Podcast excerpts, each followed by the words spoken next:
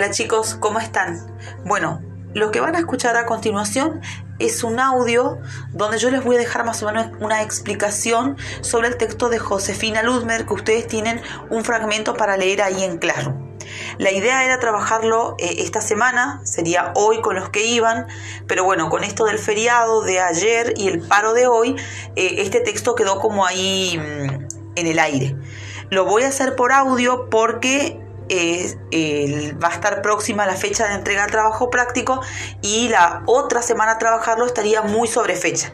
Así que yo simplemente le voy a hacer eh, un comentario por arriba para que ustedes sepan qué es este texto y por qué lo incorporamos.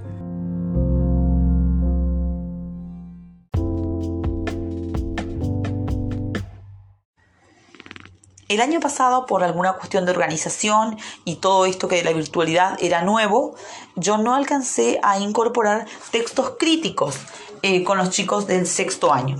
Este año sí lo voy a hacer porque me parece importante que ustedes eh, sepan leer este tipo de textos. ¿Qué son los textos críticos? Bueno, los textos críticos son textos que nos ofrecen, como su nombre lo dice, una mirada crítica sobre algo. Eh, ese algo puede ser un autor, una obra, eh, un tema, lo que sea. Puede ser bien variado, ¿sí? En este caso, ustedes van a leer textos críticos literarios, es decir, donde va a haber una lectura de un autor sobre una obra puntual que es el Fausto. ¿Qué nos aportan estos textos críticos? ¿Por qué son críticos? No exactamente porque hacen una crítica, sino se dice que son críticos porque por un lado tenemos los literarios y esto de alguna manera aportan una perspectiva distinta, una mirada distinta a la convencional o a la lectura que nosotros lectores podemos hacer de la obra. Entonces, vamos a encontrar críticas constructivas, eh, a favor, en contra, análisis de un personaje, sobre esa obra aplicar teorías y distintas, eh, distintas miradas que cada autor o cómo lee cada autor, ¿sí? En este caso puntual ustedes tienen un texto de Josefina Ludmer. ¿Quién es Josefina Ludmer? Es una ensayista, una profesora, mejor dicho fue porque murió en el año 2016, y en el campo de la gauchesca, sobre todo, realmente es una escritora muy reconocida. De hecho, todos los aportes teóricos o las líneas teóricas que hoy se usan para analizar el Martín Fierro, el Fausto, los diálogos y tantas otras obras, están sacadas generalmente de esta autora. Es como un manual básico de gauchesca. En cuanto al Fausto, ella tiene un apartado eh, que es el capítulo número 3, del cual está dividido en dos partes. Yo lo que voy a hacer en este audio es comentarle un poco la primera parte, pero ustedes tienen para leer la segunda, que es, digamos, el donde ella entra de lleno al Fausto. La primera parte es como general y es introductoria.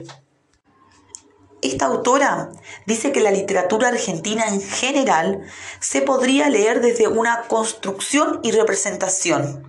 Habla de, y sobre todo de la posición de los sujetos.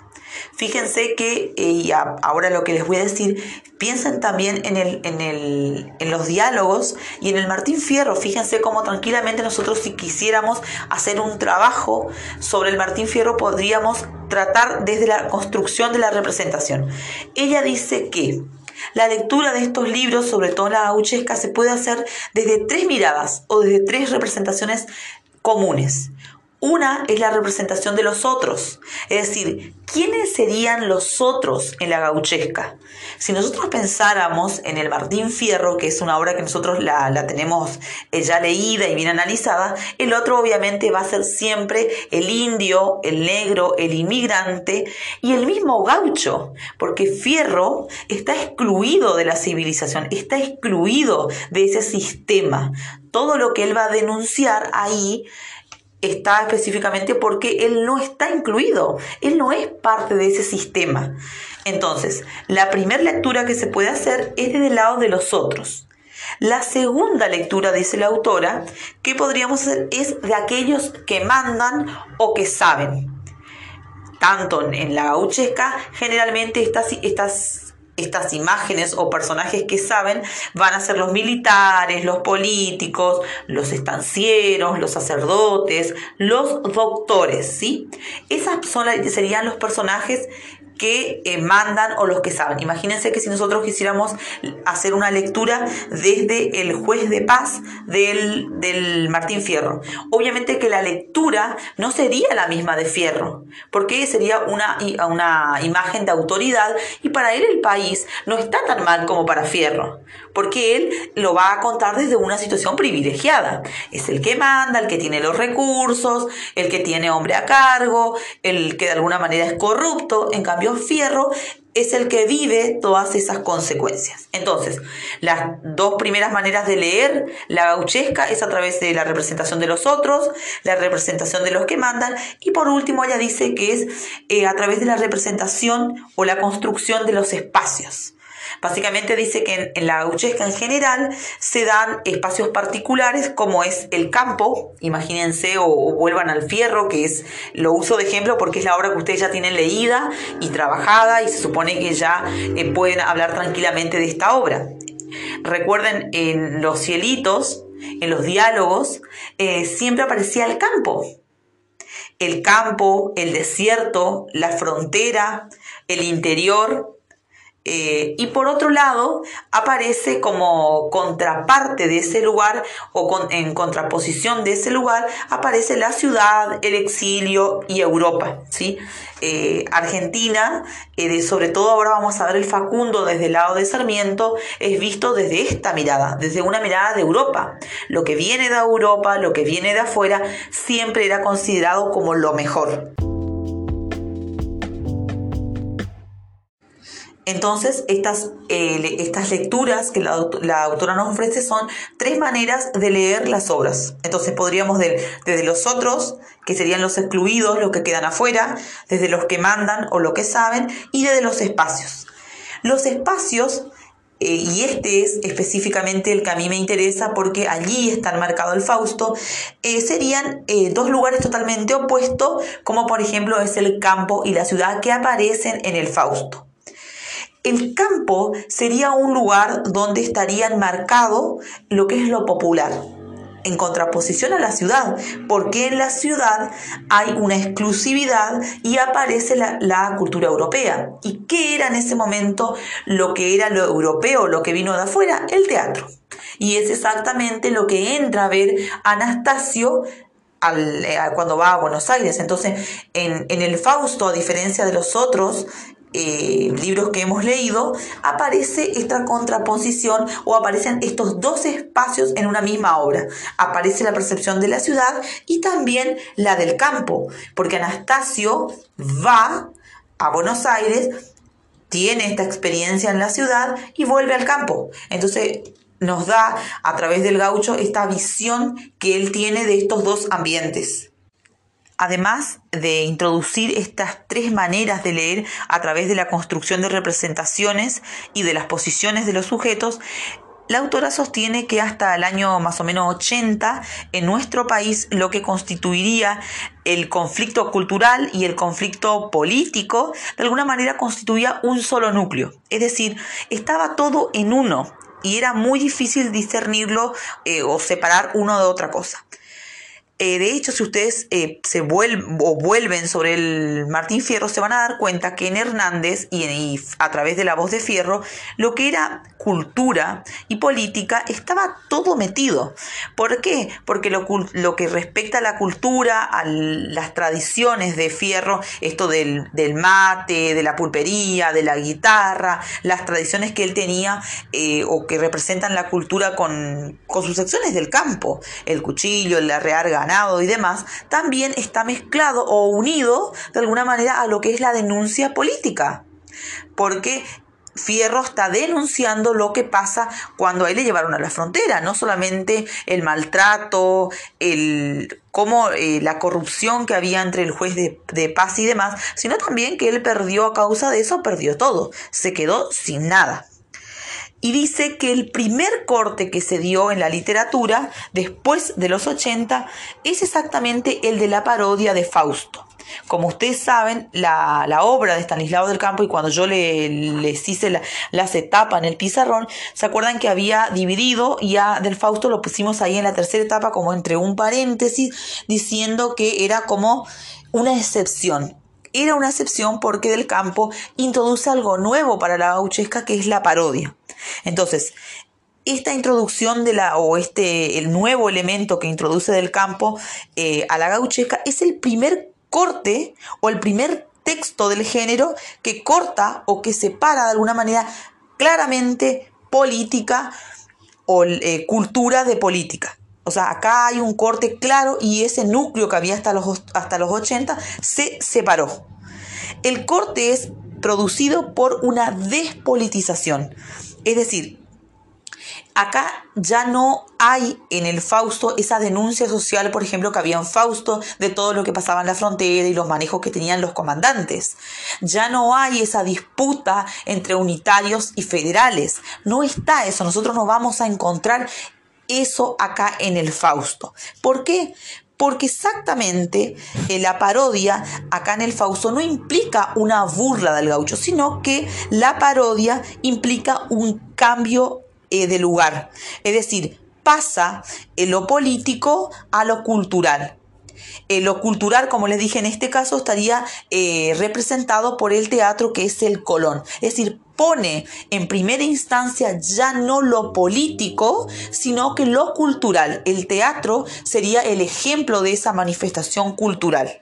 Con esto es interesante también tener en cuenta, yo les dije hace un ratito, que la parodia para esta autora no es la parodia de me burlo del gaucho, lo pongo en la ciudad y mira cómo no entiende nada, sino que para la autora, les leo literal en la definición de, de, parodia que ella da. Dice que la parodia es un mecanismo fundante que se basa en la invención de espacios y de procedimientos.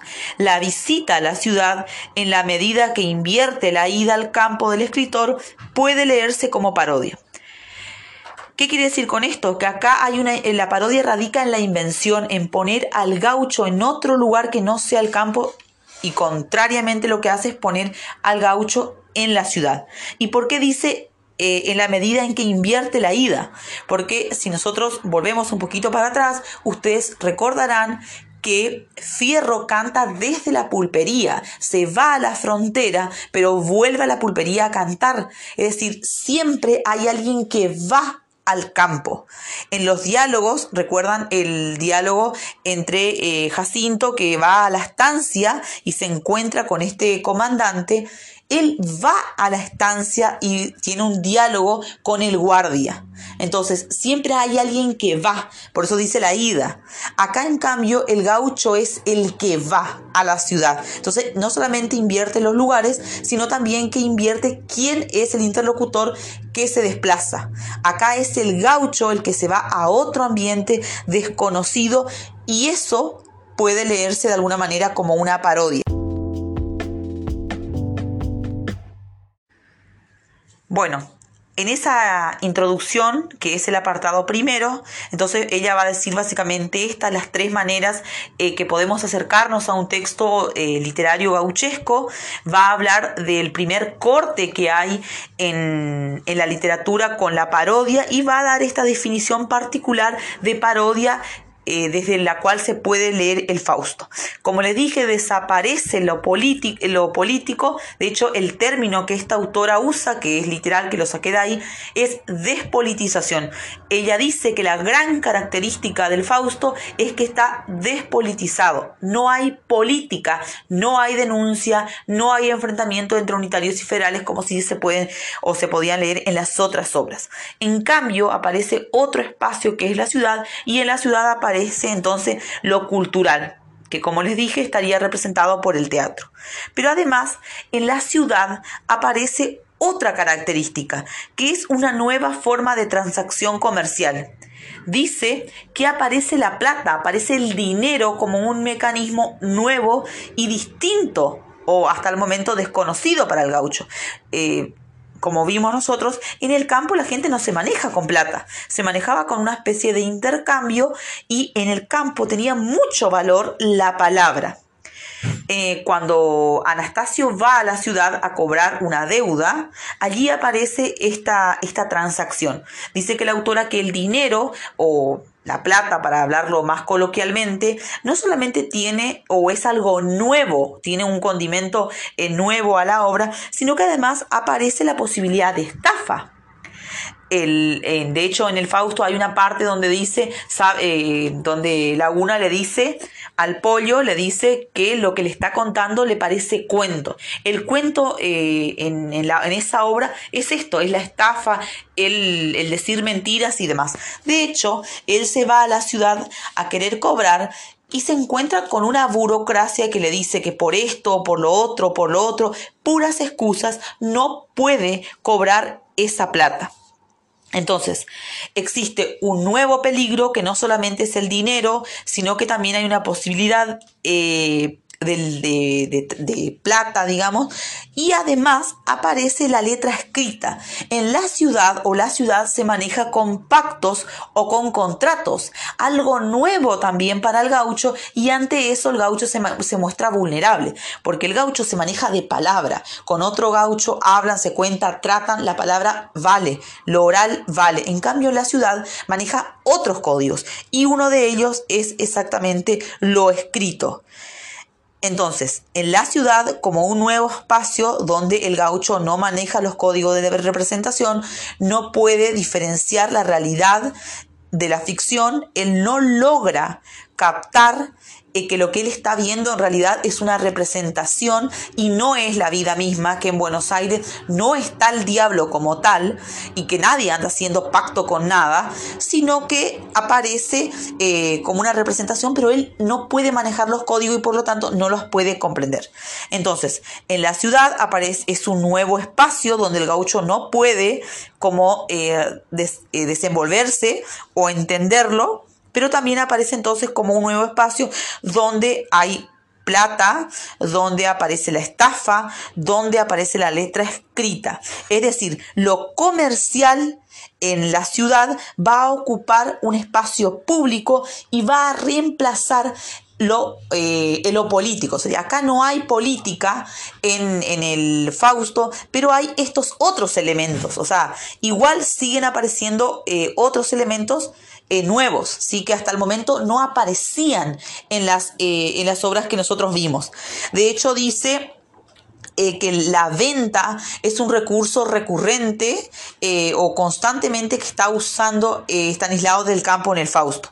Particularmente ella puntualiza y hace un análisis exhaustivo sobre las ventas de lana, es decir, una venta que hizo el gaucho pero que tuvo inconveniente y que nunca la pudo cobrar y después en la ciudad eh, el gaucho percibe otra venta o entiende que hay otra venta que es la representación de la venta del alma. Entonces, eh, a través del Fausto se representa dos tipos de transacción comercial o dos tipos de venta, de lo que tiene que ver con lo material y también con lo inmaterial, ¿sí?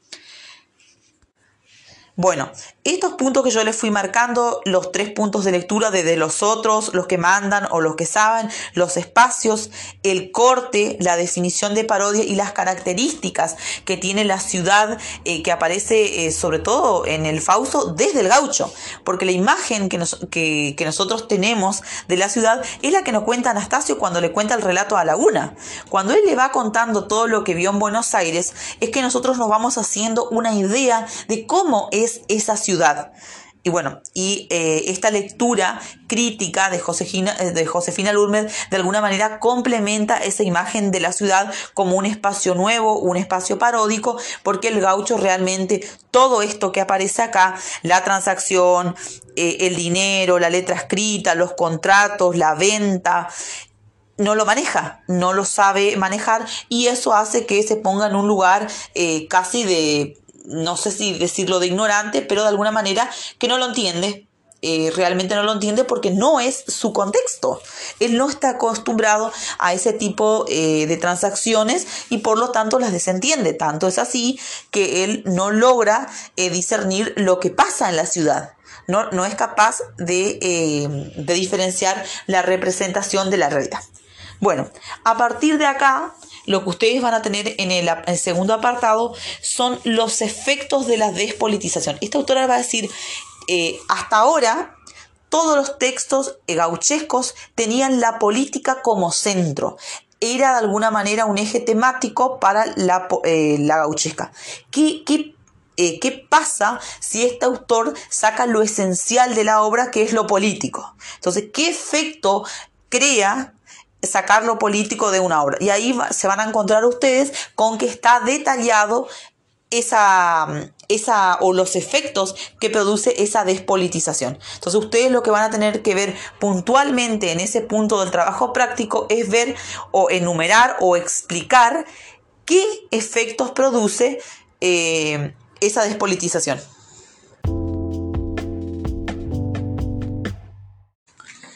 Bueno, ahora sí, una, una, vez que le hice más o menos una explicación, un marco o una introducción para que ustedes puedan entrar al segundo apartado, les voy a pasar a explicar las consignas del trabajo práctico.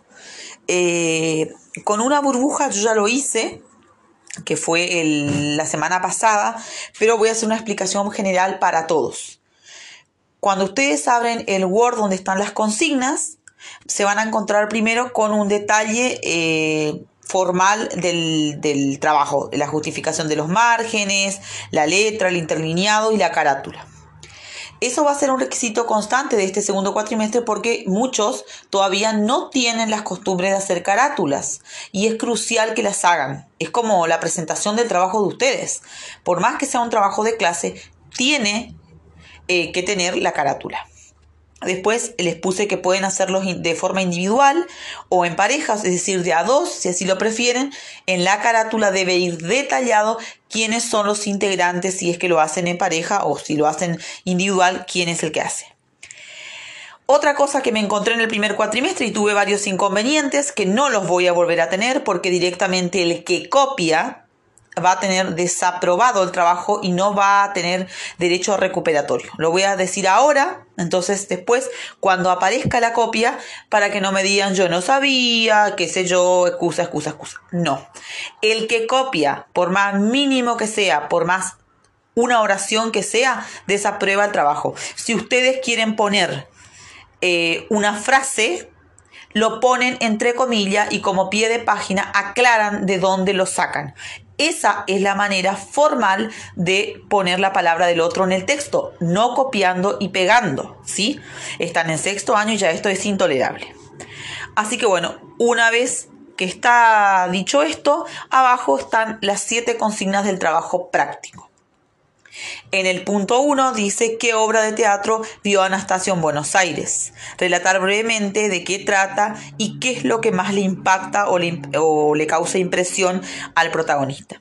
Allí ustedes se van a dar cuenta, si ya han leído el Fausto, que él va a ver una obra de teatro que está bien marcada de cuántos actos tiene, de qué se trata, pero tienen que hacer una lectura eh, muy, o hilar muy finito en la lectura, porque ese relato de Anastasio y de la obra de teatro también está mezclado con los diálogos entre los gauchos. Entonces, eh, lo que sí les puedo decir que cada acto eh, del libro está marcado con el, telón, es decir, nos dice que se cae el telón o que se apagó las luces, es decir, de alguna manera el autor nos hace saber eh, cuándo terminó un acto. Y sobre todo, fíjense los espacios, porque cada acto se da en un lugar distinto en la casa del doctor, en, una especie de quinta, en una, después en, una, en un tipo un bar. Entonces tengan en cuenta los espacios, que acá no hay ya un espacio. Recuerden eh, lo que les decía yo en la introducción de Josefina Ludmer. Ya los espacios en el Fausto no es el campo solamente, sino que aparecen eh, otros. De hecho, el diálogo entre Anastasio y el pollo, eh, Anastasio el pollo y Laguna, se da en un lugar fronterizo, no se da en el medio del campo, se da al borde de un río entonces ya ahí es otro lugar desde donde los interlocutores eh, intercambian, ¿sí? Entonces allí van a contar qué es lo que ve, cómo se llama la obra, cuántos actos tenía, de qué se trataba y demás. ¿Y qué es lo que impresiona a Anastasio? Después dice, ¿qué características o formas de vida posee el paisano del campo? Describirla y citar eh, y usar citas del libro. Entonces allí van a poner, recuerden ya que en, el canto 1 y en el canto 2 iban apareciendo como un perfil de estos gauchos. Eh, o si no hicieron la lectura todavía, enfóquense en, la descripción que hacen del caballo. ¿Cómo era el caballo de estos gauchos? No era cualquiera, cómo lo ayornaban, qué tipo de montura tenía. Eh, decíamos que a diferencia de los cielitos, de los diálogos y del Martín Fierro, ya no aparece el mate como un elemento común, eh, sino que aparece entre ellos eh, una bebida fuerte, una especie de, bebida fuerte que ellos llaman ginebra, el cigarrillo y otro tipo de, costumbres que ya no están o dejaron de, eh, estar en el, en el Martín Fierro, ya no están esas, esas costumbres, y hay otras y obviamente van a tener que citarla. En ese punto lo que tienen que hacer es eh, describir cómo es el gaucho. Bueno, el gaucho en el Fausto es así y así. Por ejemplo, eh, cuando dicen que tiene otros vicios, la bebida y el cigarrillo, citan puntualmente el canto y el fragmento eh, donde dice eso o de alguna manera valide lo que ustedes están diciendo. En el punto 3 dice, ¿Cómo aparece caracterizada la ciudad? Contraponerla con el campo. Pueden realizar un pequeño cuadro si lo prefieren. Eso es opcional. Si quieren hacerlo en forma de texto, lo hacen así. Si no, hacen un cuadro donde ponen en una columna campo y en otra ciudad. En el campo hay totalmente otra costumbre. Eh, pueden usar cosas de Martín Fierro para hacerse el contexto, pero es, un, eh, es el interior, eh, ganadero, donde se, la gente se maneja a caballo, en cambio la ciudad parece bien marcada con estas comparaciones que hace Anastasio de los autos, del amontonamiento de gente, de los, lugares enormes, entre ellos el teatro.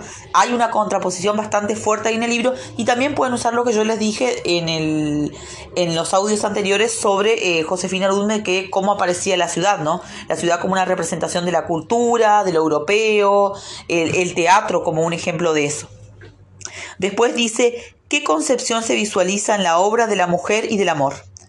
Eh, ahí también van a tener que justificar con citas del libro. ¿Cómo es vista la mujer? En el canto 2, cuando aparece la mujer eh, o aparece esta enamorada del doctor Fausto, eh, allí se describe a la mujer y presten atención que para la descripción o para las características de esta mujer que da, para caracterizarla va a usar metáforas. Algunas de ellas son la de compararla, eh, comparaciones y metáforas con la, con la flor, cuando está joven es espléndida, eh, florece, está en su magnitud y cuando está ya en, entrada en edad está marchita, deshojada, eh, ya no tiene vida, tiene colores eh, pálidos y demás. Y otra también es la comparación o la metáfora que se hace también con la Virgen, ¿sí? Allí lo mismo, hacen la descripción de cómo, eh, cómo ven a la mujer o después de leerlo y eh, van diciendo es así, así, así y citan fragmentos del libro donde eh, está esa descripción de la mujer. Después dice, ¿qué efecto produce la despolitización en la obra según, según Josefina Ludmer? Para ese punto, para el punto 5, ustedes van a tener que leer el segundo apartado que está en la parte de materiales. Allí yo le detallé bien las páginas, eh, porque yo le subí el texto completo, pero ustedes solamente tienen que leer el segundo apartado. Ahí mismo están detalladas las páginas que ustedes tienen que leer. Después dice, establecer algunas similitudes y diferencias con el Martín Fierro. Entre ellas debe aparecer la mención sobre el lenguaje utilizado. Eh, yo, de hecho, en los audios también que le mandé y durante las clases fui haciendo como esta comparación. Cómo es el gaucho en uno y en otro. Si ustedes quieren, pueden tomar eh, elementos particulares, por ejemplo. Cómo es el espacio en uno y en otro. Cómo es el gaucho en uno y en otro. Cómo o qué costumbre tienen uno y en otro cosas así. Eh, por ejemplo, que en el Martín Fierro va a aparecer la familia, la mujer, el hijo, él va a ser reclutado, en cambio acá ya no hay eh, ese contexto de guerra, sino que el gaucho aparentemente está libre, puede moverse de, la ciudad al campo, todas esas cositas que ustedes pueden ir marcando, bienvenido sea, ¿sí? Eh, Ah, y obviamente el lenguaje. Recuerden que cuando nosotros trabajamos el Martín Fierro decíamos que Hernández usa una metodología particular para trabajar el lenguaje, que como base usaba el lenguaje de campo, pero después eh, eh, sobre eso eh, intervenía. ¿Cómo lo hacía? Sacando letra, poniendo letras, acentuando distinto, ese tipo de cosas. ¿Qué pasa en el Fausto? ¿Pasa lo mismo? ¿Hace lo mismo? En eh, las mismas, las mismas, los mismos procedimientos, hay otros, aparecen palabras nuevas. Bueno, eso lo tienen que detallar ahí. Y después en el último punto tienen que elaborar un glosario directamente.